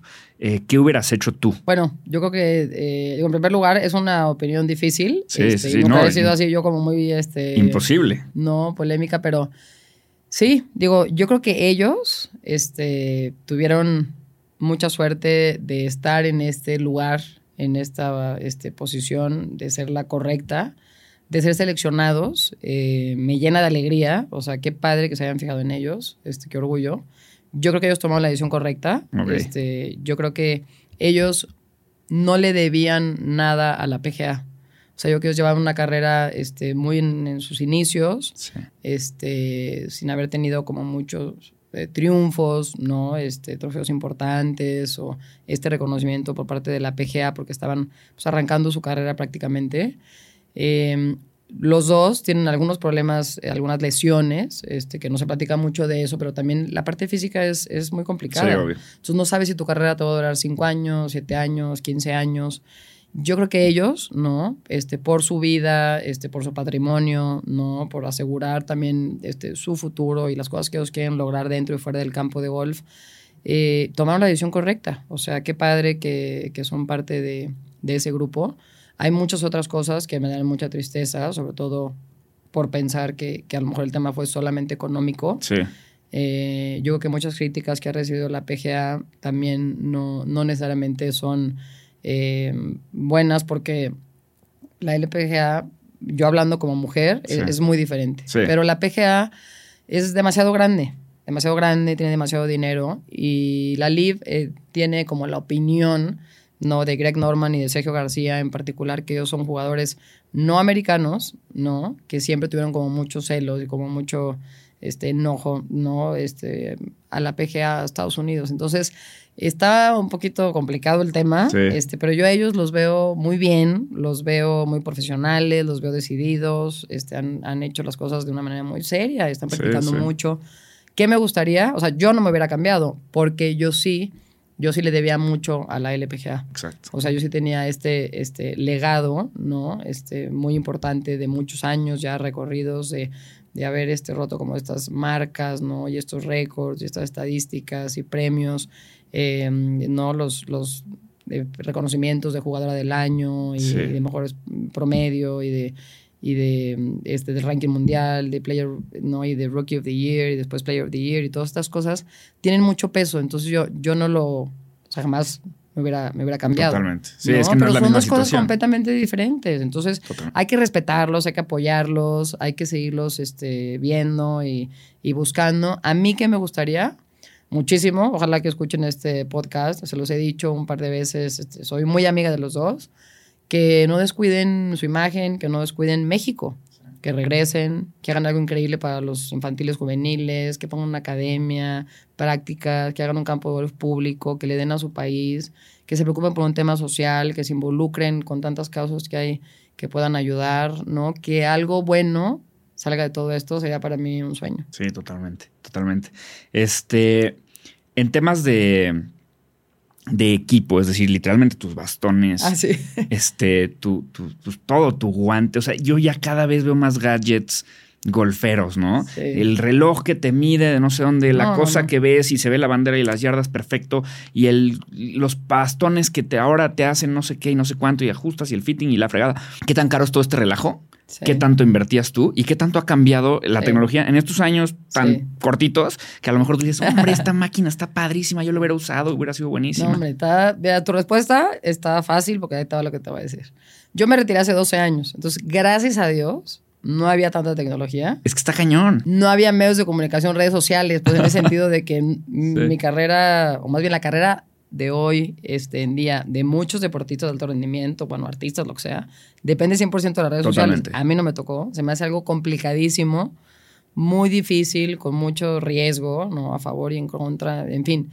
A mí no me tocó. Yo me Ujú. retiré hace 12 años, entonces la libré muy bien. Sí. Este, todavía me dicen, oye, ¿por qué no tienes Instagram? Porque yo no quiero. O sea, tengo el de la fundación y le chambeo y me gusta. Pero pues, no es algo que, que a, mí, a mí ya no me tocó, ¿no? Yo te lo iba a preguntar, te iba a decir, Lorena, ¿por qué no tienes? O sea, ya te lo había preguntado el otro día que hablamos, ¿no? ¿Cómo que no tienes Instagram, Lorena? ¿Cómo crees? No, y, me acuerdo no. muy bien tu respuesta y como que la tienes muy decidida, ¿no? Pues que me recuerden por la fundación, ¿no? Sí. Que me lo han hecho a fundación. Y entonces que se metan por allá a buscar Sí, en la sí, fundación. sí. Vamos a crecer mucho la fundación, entonces vas a ver que cada vez nos van a ver más. Pero te voy a decir una cosa este, que es muy importante. Entonces, eh, el tema de las redes sociales, sí, complicadísimo. El tema de la tecnología, mucho más complicado. O sea, por ejemplo, eh, yo tenía de patrocinador Pink, hoy en día sigo con Pink, son mis, mis patrocinadores, me encantan esos bastones, me encanta ese equipo. Yo no era una jugadora, no soy buen ejemplo, porque a mí no me gustaba mucho cambiar de bastones. Entonces me echaba casi hasta dos temporadas con los mismos bastones. A mí no me gustaba, este, oye, salió un driver nuevo, Sí. este, y llegaba a la práctica y, y ahí me lo ponían. Yo decía, ¿pero por qué? Lo estoy pegando perfecto al mío, tengo el mejor promedio, me gusta la trayectoria. Se me hacía como una distracción, se me hacía Sí. como, este, ¿para qué dudar? ¿No? ¿Para qué? Híjole, sí, sí, sí me gustó, pero no estoy tan segura porque a lo mejor... Entonces, ahí me gustaba mucho sentirme cómoda y segura con lo que yo tenía y con eso desarrollar mi mejor juego. Nunca cambié mucho de, de bastones. Yo creo que es, es, es algo te puede perjudicar Sí. tener como tantas opciones. Eh, después, el golf se ha hecho mucho más técnico y a mí me parece una tristeza que jugadoras o jugadores tan buenos, tan importantes, estén preocupados si la velocidad que logran es perfecta, si el ángulo en que le van a pegar este, la trayectoria y la parábola, pero entonces el spin que le pones Se graban, Y- se editan, checan. y yo pero Sí. pues, pues a lo mejor aprende a pegarle, o sea, aprende a pegarle diferentes tipos de pastos, de diferentes condiciones, aprende a pegarle con viento, aprende a pegar de subida. S- Este, desarrolla más tu feeling, tu juego, no hazte responsable como de cómo te sientes, reacciona rápido, si le estás pegando mal, con eso juega, con eso Sí. líbrala. Tienes como ahora tantas excusas de que es que ve, claro, como la computadora dice que entonces la velocidad no sé qué, y entonces voy a cambiar de bastón, estoy andas cambiando de bastón y le pegas, sí, qué raro que no esté jugando bien porque me marca que lo estoy haciendo muy bien, la computadora dice que lo estoy haciendo muy bien, ¿no?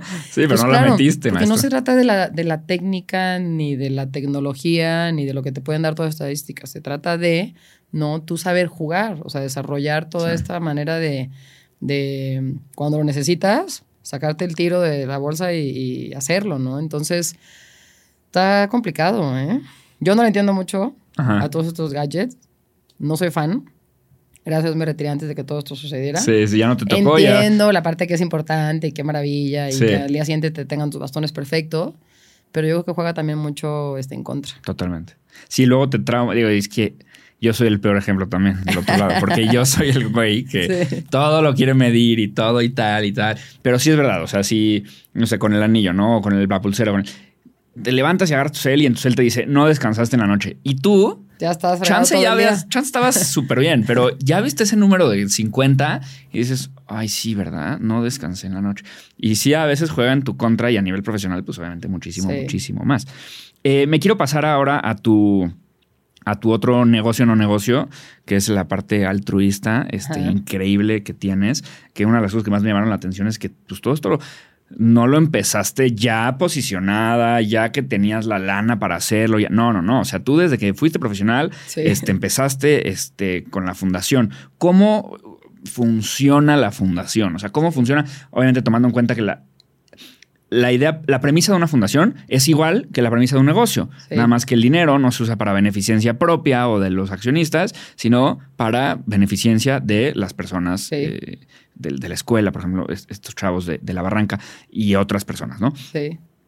Pero al final es, un, es como un negocio, ¿no? ¿Cómo funciona? O sea, ¿de dónde recaudas el dinero? ¿Dónde lo colocas? ¿Cómo sabes que lo estás aprovechando de la mejor manera, no? Sobre todo en el mundo del altruismo, eh, siempre está esta queja, ¿no? De, de, no sé, Bill Gates dona 16 mil millones de dólares y todo el mundo, ay, pues es que si con ese dinero puedes darle de comer a no sé cuánta gente, en lugar de donarlo al research para hacer un mejor excusado, ¿no? Que es algo que está haciendo Bill Gates. Y entonces, pues obviamente Bill Gates dice, no, maestro, es que es, no solo es tirar dinero y a ver qué pasa, y a lo mejor te doy hoy de, hoy de comer y mañana ya no tienes y no fue muy efectivo. Es un research de cómo hacer un mejor excusado, porque eso va a, salvar un problema de salud gigantesco en lugares donde no hay tuberías. ¿No? ¿Cómo sabes en dónde poner ese pesito que, que, estás usando la fundación? bueno, muchas gracias por preguntar. Este, la verdad que es algo que me apasiona muchísimo y digo, es lo que hago hoy al 100%. Es este lo que más me gusta y eh, ha sido lo más bonito. O sea, sí me quedó muy claro que Dios me dio la oportunidad de jugar golf, de hacerlo bien, de, ganar torneos y de tener esta imagen para poder hacer algo más importante, ¿no? Que es el ayudar a los demás, ¿no?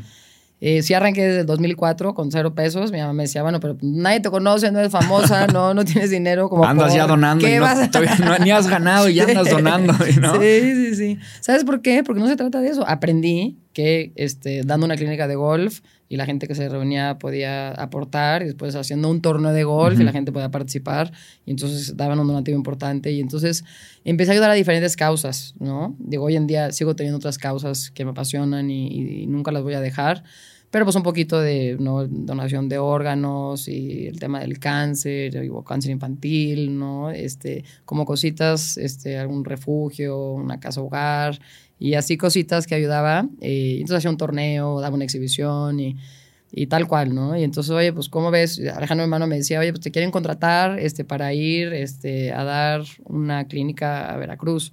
Y a mejor que me den ese dinero para la fundación, ¿no? Y entonces empecé como a, a, canjear un poquito, ¿no? Mi trabajo y mi imagen por tema este, de mejor ese dinero, destinarlo a algo increíble y como seguir fomentando pues esta educación, ¿no? Este, con tus conocidos y las, también mis este, patrocinadores, los eventos que hacía, siempre como tener esta conciencia de, de, ayudar, ¿no? Y entonces empezó la cosa a crecer. Al principio este, ayudaba a otras causas, después dije, quiero educación. O sea, ya me convencí, estoy 100% seguro que educación es la única, bueno, la mejor manera, ¿no? A mi punto de vista, eh, pues de cambiar ¿no? la vida a un niño, una niña, este, su futuro y sobre todo nuestro México, o sea, que las cosas sigan caminando ¿no? por, por el camino correcto. Entonces, empecé con esta escuelita en Guadalajara, que ya este, una familia de Guadalajara tenía esta escuelita, en donde la empezó de mucho corazón, así abajo de un árbol y luego un saloncito y segundo de primaria, y cuando los vi, hice un torneo para ellos, para ayudar a esta escuela de la Barranca, cerca de Guadalajara, y entonces, cuando conocí el proyecto, me enamoré, por supuesto, en el segundo y dije, yo, esto yo me responsabilizo y quiero que esta sea mi causa y los quiero este, apoyar. ¿no? Entonces empezamos la familia Saúl y yo pues, a, a trabajar juntos. Eh, primero la escuela pues, nos gustaba un millón y medio, y luego tres, luego cinco, luego nueve, y luego pues, ¿no? Este, cada año sube, ¿no? ya vamos en doce y así, ¿no? Entonces, lo que estuvo canijo fue que en un momento la familia me dijo, este, los, los me dijeron, ya se acabó, este, pues teníamos un patrimonio, ¿no? Y, ya lo donamos. Y ya, entonces, este, pues estamos nerviosos con la escuela, ¿qué va a pasar? Y dije, yo me responsabilizo y yo me la quedo. Entonces, pues la responsabilidad creció, ¿no? De yo a lo mejor poder hacer otras cosas o tener otras actividades y seguir medio jugando y así. Ahora ya toda la responsabilidad cayó en mí compramos el terreno, hicimos la secundaria, la prepa, y los salones, sus múltiples, y todo lo que necesitábamos, la cancha de fútbol y huertos. Está la escuela increíble, increíble, increíble. Ojalá la puedas visitar. Sí, feliz, feliz. Te voy a llevar. Pero, pues yo siempre quedé con esta cosita de decir, quiero ayudar a más niños. O sea, no me quiero quedar en, en, Guadalajara porque lo intenté, este, digo así, muy en específico, en Hidalgo y en el Estado de México, lo intentamos en tener una escuela y replicar ese sistema educativo que es increíble, el sistema que tenemos, eh, a base del movimiento, la música, la danza, arte, eh, padrísimo. Eh, no lo logré, este, porque se tienen que juntar muchas cosas, entre Ok. que lo- el apoyo, pues la iniciativa privada, por supuesto, quizá el gobierno, después hacer un patronato. Se me hacía mucha responsabilidad con la escuela de Guadalajara, ¿no? Y esos montos que ya tenía que recaudar todos los años, sumarle a otras escuelas. Sí. Entonces, ¿qué voy a hacer? Pues busqué a los meros, meros buenos de todo México para el tema de educación, ¿no? Y Fundación Becar. Eh, justo, este, dije, ¿cómo le hago? Pues me voy a juntar al- a los que saben, Sí. a los meros, meros buenos, ¿no? Yo creo que eso siempre es muy importante entre que pedir ayuda, ¿no? O acercarte este, a los que saben. Yo creo que se convierte todo, pues, en mucho más grande, ¿no? Este, y entonces ya tengo cuatro años este, trabajando con Fundación Becar. Eh, todo ha tomado mucho más eh, sentido. eh, este compromiso de ayudar no solamente a esta escuela de Guadalajara de la Barranca, que son 360 niños y es una comunidad increíble. Y todos los años ya han pasado cerca de 7 mil niños por la Sí, escuela es de la Barranca. O sea, son muchísimos niños Sí. y me siento súper orgullosa y, y- y- agradecida con todos los que me han ayudado. Empezó muy casero, así cuando le dejan a mi hermano, oye, no, pues ese dinero hay que mandarlo para allá. Oye, pero a ver, Sí. pues entonces hay que involucrarnos, a ver, bueno, pues, y oye, y entonces ya, pues desde el sistema educativo hasta las este, directoras, ¿no? Y- y todo lo otro, que son muchísimas cosas que ver, ¿no? De que sea pues, una, una fundación, una institución y que esté todo perfecto. Eh, en fin. Pero lo que te quiero decir hoy es que este, trabajar con Fundación Becar ha sido algo increíble. Hemos sumado muchas escuelas en estos últimos años. Este, ya sé que tú estás ahí y que eres también fan y que nos apoyas muchísimo. Súper Muchas mega, gracias. Mega fan. Pero sabes que todo, todo este, ha cobrado mucho más sentido porque cuando estoy en un evento importante o internacional es vamos a apoyar a la educación de México. Estamos hablando de todo el país. Estamos en Sí. 10 diferentes estados, son ya 24 escuelas. Solamente el año pasado fueron más de 9 mil becas. Y lo bien que lo hacen, o sea, el seguimiento que le dan, lo puntuales que son con todas las escuelas, con los directores, con los resultados, en dónde pueden mejorar, este, qué está faltando, qué escuela necesita más ayuda, por qué razón. Eh, muy preocupados por el tema socioemocional, que ahora con la pandemia sufrimos tanto. Lo hacen de una forma increíble. Y sabes que cuando te unes, cuando trabajas en equipo, este, digo, claro que te vas a echar por ahí mucho- muchos nos, ¿no? Porque Sí. siempre tiene que tocar la puerta y, y recibir estos nos para que luego por ahí te digan, órale, sí, yo sí le entro, yo sí te ayudo. Sí. Pero cuando estás hablando de que ya es un apoyo a nivel nacional y de que queremos que la gente eh, pues, sea consciente primero de lo afortunados que somos y de que está en nosotros como esta energía y estas ganas de poder ayudar, eh, he tenido muchas nuevas oportunidades, he sumado nuevos patrocinadores, tenemos nuevos eventos, estamos creciendo y pues no vamos a parar. Totalmente. Tú tampoco. No, ni yo. No, No de vamos hecho. a parar. No, muchas gracias por el apoyo a Becar. eh. No, no, hombre, al contrario. Yo, esta, una de las premisas de, de Mercatitlán es precisamente la- la- que la educación es lo que te separa de tus metas. Esa Sí. es una premisa que usamos independientemente a este tema de becar, ¿no? Es, la educación es lo que te separa de tus Sí, metas. de. Siempre. Puede ser una educación, o sea, necesito, no sé, para convertirme en el mejor emprendedor del mundo, tal vez necesito meterme a este curso, tomar este diplomado, irme a Stanford, no lo sé. Pero si ya te le vas a un nivel más, este, de educación básica, Sí. pues también, ¿no? Claro. Entonces, creemos tanto en la educación, hacemos educación y obviamente, pues digo, de ahí nos conocemos, del Sí. tema de, de- la Fundación Becar, que la gente sabe perfecto que cuando compra un curso con Mercatitlán, apoya a Fundación Becar, que Sí. hacemos un montón de cosas juntos y vamos a seguir porque es, yo estoy totalmente alineado contigo en que es la, la mejor manera de empujar una sociedad, un país. Totalmente. Súper de acuerdo. Muchas gracias. No, no, no, al contrario, yo lo que Tenemos hago... chamba para muchos años. Sí, exacto. no te canses. No, hombre, no te preocupes. No, y además la verdad es que lo que haces tú es impresionante. O sea, gracias. no es lo mismo, eh, y esa es la realidad, o sea, no es lo mismo el apoyo que hago yo a lo que haces tú, porque tú estás ahí metida en los guamazos día a día, ¿no? O sea, sí estás metida en la Sí. operación de, de- de todo lo que hace a nivel del Sí. turismo, ¿no? Sí, sí, sí. Sí, o sea, sí, en eso y, y pues la parte de la chamba. sí, sí. O sea, el miércoles estuve en Querétaro Este, entonces ya si estoy en Querétaro, pues aproveché un par de reuniones, ¿no? Para el tema de la fundación. Sí. Y el jueves estuve en Veracruz, ¿no? Y, y también muy importante porque ahí salió una convocatoria que podíamos este, meternos con Fundación Becar, que ya nos van a apoyar, ya nos lo confirmaron. Y así van saliendo las oportunidades. Entonces, además de que fui, jugué un torneo, este, di la premiación, estuve eh, apoyando otra fundación, la Fundación Caram, que siempre hay que trabajar en equipo, ¿eh? Y las partes locales, si voy a Veracruz, ayudo a una causa local que es muy importante y ellos nos ayudan a nosotros. Y así vas creando pues todas estas redes, que es lo más importante y lo más valioso en el tema de apoyos y de ayuda. Totalmente. Una de las cosas que más me llama la atención de los atletas o de los deportistas cuando salen de su deporte, Ajá. este, que como bien dices tú, fue el, el- fue el 10, de, 10 de abril, ¿no? Del, No, me pongas nerviosa, no sé. Sí, yo pero la, fue en yo la tengo, fíjate, yo la tengo, la tengo. 23 de abril del 2010. Del 2010.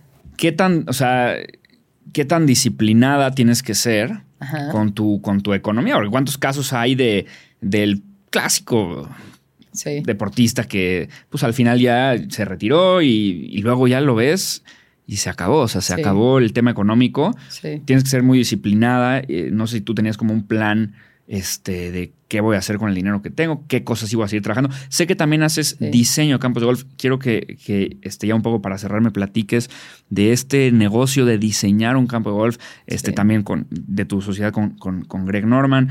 Eh, ¿Cómo funciona? Sí. Bueno, el diseño de campos de golf está divertidísimo.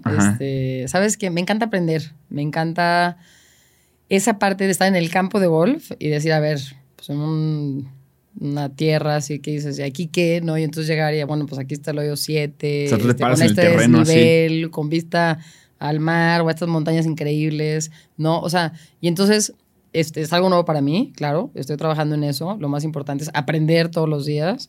Y aparte lo quiero hacer muy bien porque quiero que ya tengamos un campo de golf Lorena Ochoa en. México. Este, me atrevo a decirte que ha sido un reto inmenso. Sigue siendo un tema muy complicado de una mujer exitosa. Este, desgraciadamente nadie confía en que o yo puedo hacer las cosas sola o nadie le ha entendido como al orgullo o lo bonito o las ganas de tener un campo de golf Sí. este, diseñado por Lorena Ochoa. Digo, además por ser este, mexicana o su representante o estar involucrada con el tema del golf, este, no he logrado ser uno yo solita. He recibido muchos nos y, es un tema que me frustra mucho, pero no importa, pues Sí. no nos vamos a rajar y vamos a ir tocando puertas con todos los desarrolladores y no empresarios mexicanos que tengan la ilusión y las ganas de tener un campo de golf que se llame Lorena Ochoa, ¿no? Hoy estamos en construcción este, en Nayarit Ujú. y también en Belice. Este, entonces hice este, este eh, trabajo en equipo junto con Greg Norman. Este, pues ya vamos, padrísimo. ¿Sabes cómo he aprendido? ¿Y cómo lo Increíble. diseñas? O sea, literal es pararte en el terreno y decir, aquí se me antoja una trampa y aquí una bajadita con el... Esa es la parte padre. Este, primero, bueno, viene toda esta planeación de este es el espacio que tenemos, así lo vamos a dividir. Aquí caben seis hoyos, aquí tres, aquí los otros cuatro. Solamente dos hoyos tienen buena vista, los demás hay que aprovecharlos para terrenos, ¿no? Y para las casas o departamentos Obvio, o el sí, desarrollo sí. que vayan a hacer. Pero ya que tienes ese terreno y estas como líneas de donde este, pueden estar tus hoyos, entonces es donde entramos nosotros y ya es el recorrido. Tienes las distancias, lo haces todo en papel, este, que suene y que, que tenga sentido, ¿no? Que sea lógico con los espacios y todo. Pero entonces, cuando ya empiezan a mover la tierra, ahí es donde entramos nosotros, que es pues, lo más bonito del proyecto. Porque es como te imaginas el hoyo, este, qué parte na- natural quieres dejar, que se mueva de manera natural el terreno, pero este, y cada uno pues tiene sus cosas así muy particulares, ¿no? Este me gustaría con, con una caída hacia el lado derecho, el otro me gustaría con agua, el otro, sí vamos a dejar ese arbolote gigante, aunque todo el mundo se muera de coraje, y vamos a poner este un green más fácil del lado izquierdo, y entonces empieza a entrar como toda esta chamba por, por la experiencia que tengo, por los campos que he Sí. visitado, por los campos que he jugado, por los países que conozco, y lo que más me ilusiona es hacer un campo de golf amigable, para que todo el mundo lo disfrute, los campos de hoy en día, creo que los greens en, en particular son muy, muy complicados. A mí no me gusta nada que tengan tres, cuatro niveles y que sean así como de Nintendo, ¿no? Como Sí. de golfito. A mí no me gustan esos campos. Yo así no los voy a hacer. Esos greens no me gustan. Pero sí voy a pensar mucho también en las mujeres este, y en jugadores que están aprendiendo para que se la pasen bien. Sí, totalmente. Oye, Lorena, la, la- la última pregunta. Vi que pues Forbes te nombró de las 100 personas más poderosas en 2008, la revista Ajá. Time de las 100 personas más influyentes, pero lo que más me gustó es que tienes una, una Barbie Eh, ¿cómo- A Julia, mi hija, también. Sí, o sea, pero está cañón. O sea, ¿cómo te escribe Barbie de, oye, quiero hacer una Barbie de Lorena eso, Ochoa"? Está padrísimo, Sí. padrísimo, padrísimo. ¿Cómo, cómo fue? ¿Cómo Pues así fue? tal cual, estaba buscando este del grupo, este, cómo le hacemos que tengo una reunión. Pues yo ya voy muy este, normal. Muchas veces, pues va Alejandro, mi hermano.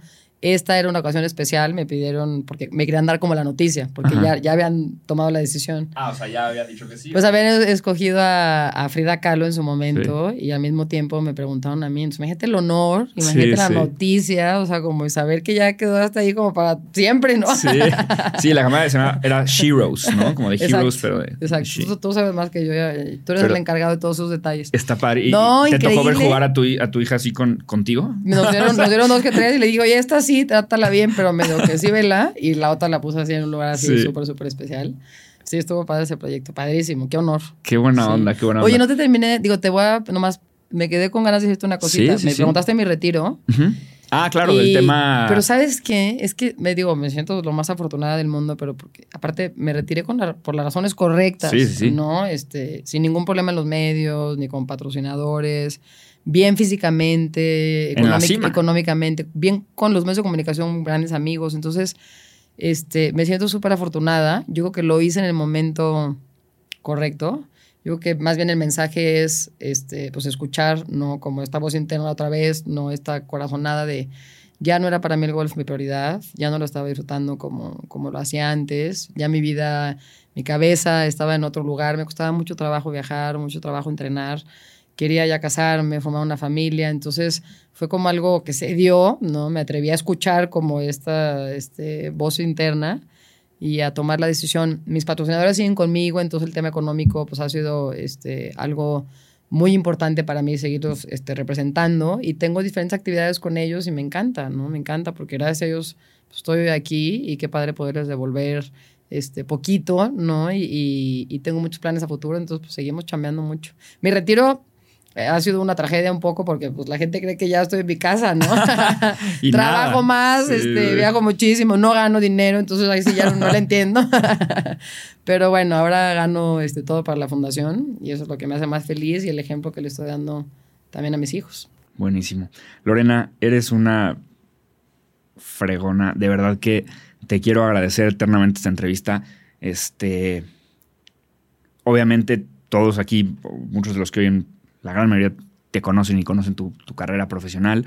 Este, pero está padrísimo que cada vez como que te conozcan más y sobre todo con este, este- estos episodios de tu vida personal y cómo eres, también tus fundaciones, o sea, eh, lo que estás haciendo en el tema de altruismo y lo cool que eres, o sea, lo cool que eres de, o sea, eres súper relax, eres súper chill, esas de las cosas que más me llamaron la atención porque creo que tienes este perfil bien raro de, o sea, positivamente raro, de una persona súper metódica y súper como puntual y todo esto que, por ejemplo, ahí yo me identifico muchísimo contigo, que soy así como muy ordenadito y muy perfeccionista, pero eres bien relajada, o sea, eres bien, bien relajada y lo vi en muchas ocasiones en tu carrera en la que, pues tú misma lo has dicho, cuando perdiste X, Y o Z cosa, eh, no, pues bueno, a lo que sigue, ¿no? Y entonces tienes como esta cosa rara, padrísima, de tener lo mejor de los dos mundos. Eres una excelente persona, lo que haces a nivel de fundación, Claro. digo, nos conocimos por Fundación Becar, pero lo que haces también en Fundación Lorenzo es una locura. Eh, es impresionante lo que eres como persona, como deportista, como mamá. O sea, neta que mis Muchas respetos. gracias. Y Hombre, muchas, muchas muchas gracias a ti por, por, por venir aquí. hombre. Gracias por las porras, ya me puse nerviosa. Oye, no, muchas gracias por tus palabras. No, Significan no. mucho, de verdad te lo agradezco mucho. Y felicidades por tu carrera, qué emoción, todos estos proyectos y locuras divertidas que, que siempre andas tramando. qué padre, qué padre, que no se te acabe esa energía y qué padre que la contagias y la compartes y todo lo que muchos aprenden de ti. Muchas felicidades. No, gracias, gracias. No, vamos, eh, tenemos, tenemos pendientes muchas cosas de tramar. Sí, Yo creo sí, todavía, sí. sobre todo con, con Fundación Becar, creo que este, ahí este, hay muchas ideas que siempre se me ocurren y demás y que vamos a seguir dando. Yo creo que en este episodio podemos dejar ahí la, la liga, ¿no? Para que también entren a ver Fundación Becar y Fundación Lorenzo Ochoa y que le echen ahí un ojito. Este, que digo, creo que está bueno que a veces, a veces está bueno que no tengas Instagram, porque normalmente dejaría tu Instagram, pero... Pero- de la fundación. pero ya viste como que así Claro. encaminas mejor a la, a la gente. Este, pues bueno, mercatitlenses, ahí les va. Este, Muchas gracias por ver este episodio. Estuvo padrísimo. Me la pasé, me divertí un montón. Este, aprendí, aprendí muchísimo. Muy importante, mu- puntos muy importantes. Si están en Spotify, ya saben, cinco estrellas es lo único que nos ayuda a que nos ranquee arriba Spotify y que estos esfuerzos lleguen a más gente. Sí. Eh, en YouTube, like, comenten cuál fue la parte que más les gustó eh, y toquen la campanita para que les avisen ahí cuando sale el siguiente episodio. Y les voy a dejar la liga de Fundación Becar y la, fundación, la liga de Fundación Lorena Ochoa, luego nos lo, nos lo pasas, Serísimo. para que entren, vean lo que están haciendo y también le apoginen, no se hagan mensos, ¿no? O sea, no, no, se entren, no. O sea, también pónganle ahí su tarjetita y puedes hacer un cobro recurrente y todo. Este, entonces es muy fácil, ¿no? Muchas, Padrinos. muchas gracias. Sí, exacto, sí, totalmente. Y gracias a ti, Lorena, son lo máximo. Eres lo máximo y son lo máximo los que nos están viendo. Muchas gracias. Muchas gracias a todos. Gracias. Bye. Gracias, Juan. Gracias. Gracias.